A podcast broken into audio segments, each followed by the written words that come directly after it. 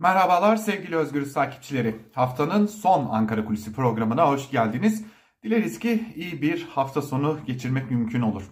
Bugün neye bakacağız? Tabii dün ayrıntılarını kısmen aktarmıştık. CHP lideri Kemal Kılıçdaroğlu'nun e, dün yaptığı çıkış ne anlama geliyor?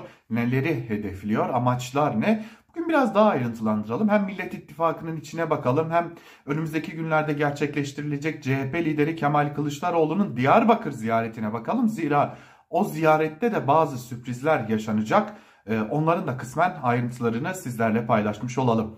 Şimdi tabii dün aktarmıştık CHP lideri Kılıçdaroğlu esasen daha önce kamuoyuna yansımış bir yolsuzluğun bu defa belgesini gösterdi ve bu belge üzerinden AKP Genel Başkanı ve Cumhurbaşkanı Recep Tayyip Erdoğan'a yüklendi ve buna dair eleştirilerini dile getirdi. Fakat CHP'li kaynaklara göre elbette ki esas konu e, artık Türkiye'nin çok bildiği, emin olduğu o usulsüzlükleri, o yolsuzlukları anlatmaktan ziyade bu usulsüzlüklerin ve yolsuzlukların belgelerinin bürokrasiden muhalefet partilerine sızdığına dair bir mesaj vermekti. Aynı zamanda bürokrasi içerisinde hala AKP ile daha doğrusu istikbalini AKP'de gören bürokratlara da bize güvenin, geliyoruz, tarafsız davranın, devlet e, devlet adamı olarak, devlette çalışan bir bürokrat olarak davranın ki e, geldiğimizde yani Millet İttifakı olarak iktidara geldiğimizde e, yaptı, yapılan usulsüz işlemlerden kaynaklı hakkınızda bir soruşturma başlatılmasın mesaj vermekte. Tabi e, Kılıçdaroğlu'nun verdiği mesajın saati de ilginçti. Tam da Erdoğan canlı yayına çıkıp soruları yanıtlarken ya da cevapları e, soruları cevaplandırırken mi demek lazım yoksa e, hazır olan sorularımı cevaplandırırken demek lazım o da ayrı bir tartışma konusu elbette. Tabi tam bu ana denk getirerek aynı zamanda e, Erdoğan'ın e, AKP toplantılarında iyi bir ivme yakaladık. Bunu devam ettirelim. Söylemine de siz o treni kaçırdığınız mesajını vermekti. Bu cümlenin e, kaynağının da CHP'li isimler olduğunu aktarmış olalım. Ama öyle görünüyor ki Kılıçdaroğlu'nun bir başka amacı daha varmış. Şimdi malum seçim güvenliği konusu tartışılıyor. Hazır seçim güvenliği konusu tartışılırken ve bir yanda CHP e, seçim güvenliğine ilişkin tedbirler alırken bunlar üzerinde çalışmaya devam ederken özellikle İstanbul merkezli ve CHP genel merkezi olmak üzere iki ayrı noktada önemli çalışmalar yürütürken bir diğer yandan da hani olur ya Türkiye seçime gider ve bazı bürokratlar seçim sürecinde AKP'den gelen talepleri karşılamak isteyecek olurlarsa da bu bürokratlara da bir mesaj vermek istediği ve bunun üzerinden de aynı zamanda seçim güvenliğini garantiye almak istediği anlaşılıyor CHP'lilerden edindiğimiz bilgilere göre. Tabi bir diğer önemli hususa geçelim.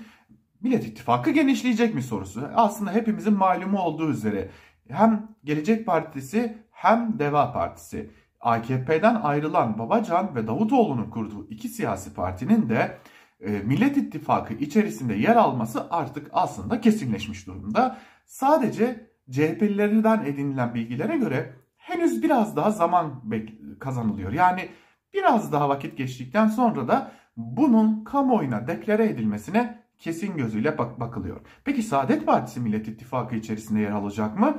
Saadet Partisi için ise geçtiğimiz seçimlerde uygulanan taktiğin uygulanması yine mümkün görünüyor. Yani CHP listeleri içerisinden Saadet Partili bazı isimlerin aday gösterilebileceği ihtimali de giderek güçleniyor.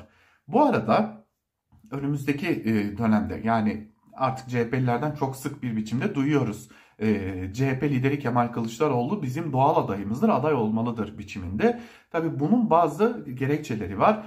Özellikle Kılıçdaroğlu hem Ekmelettin İhsanoğlu hem de Muharrem İnce'nin adaylığı sürecinde yaşanan sorunların hem tabandan gelen eleştirilerin hem de belli başlı noktalarda acaba güç sarhoşluğu yaşanır mı sorularının önüne geçebilmek için de e, neden olmasın adaylık konusuna neden olmasın biçiminde yaklaşıyor. Fakat son kararında ittifakta olduğunun altı bir kez daha çiziliyor bu noktada. Malum Diyarbakır'a gidecekti CHP lideri Kılıçdaroğlu ama olumsuz hava koşulları nedeniyle de ertelenmişti.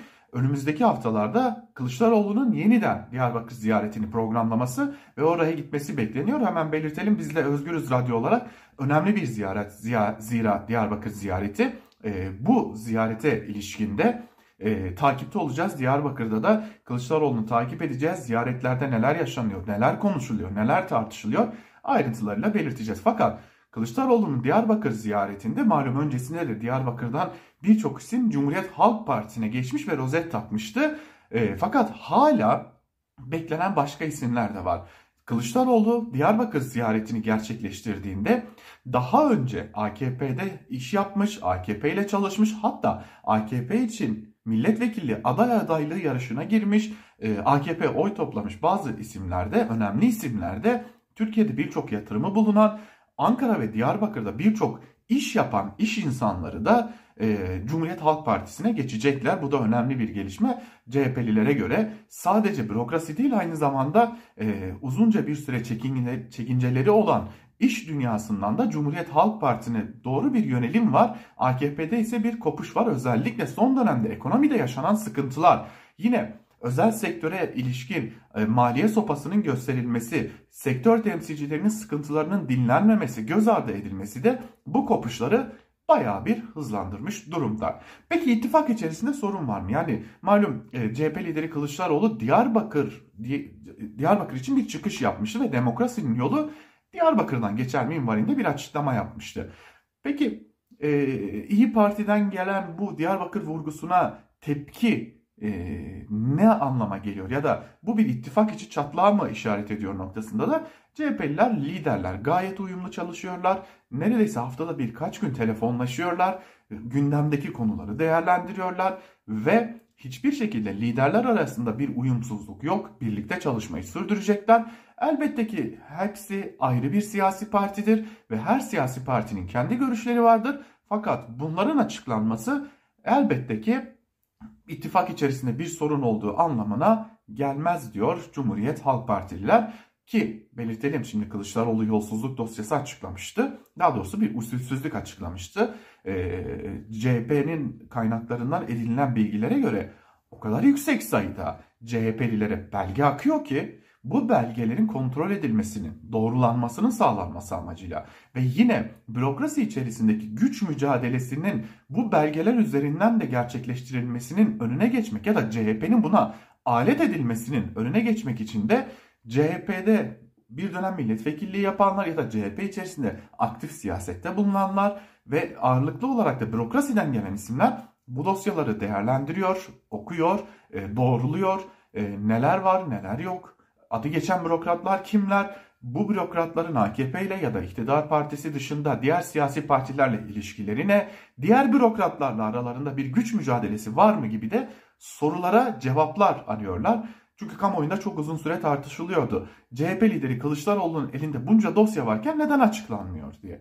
İşte bu noktada bu ıı, dosyalara büyük bir hassasiyetle yaklaşılıyor ki CHP herhangi bir olumsuzluğa alet edilmesin ve bunun üzerinden bir güç mücadelesi gerçekleştirilmesin ya da AKP'nin kendi gönderilmesini istedikleri dosyalar var ise yani bir manipülasyon amaçlanıyorsa da bunların önüne geçilebilsin diye fakat altını çiziyorlar. O kadar çok dosya geliyor ki ve o kadar çok fazla isim geçiyor ki bunları doğrulamadan, belirli süzgeçlerden geçirmeden kamuoyu ile paylaşıyor olmak hem bürokratlar açısından hem CHP olan güven açısından büyük risk teşkil edebilir deniliyor ve üzeri, üzerinde çalışmaya devam ettiklerinde altını çiziyorlar.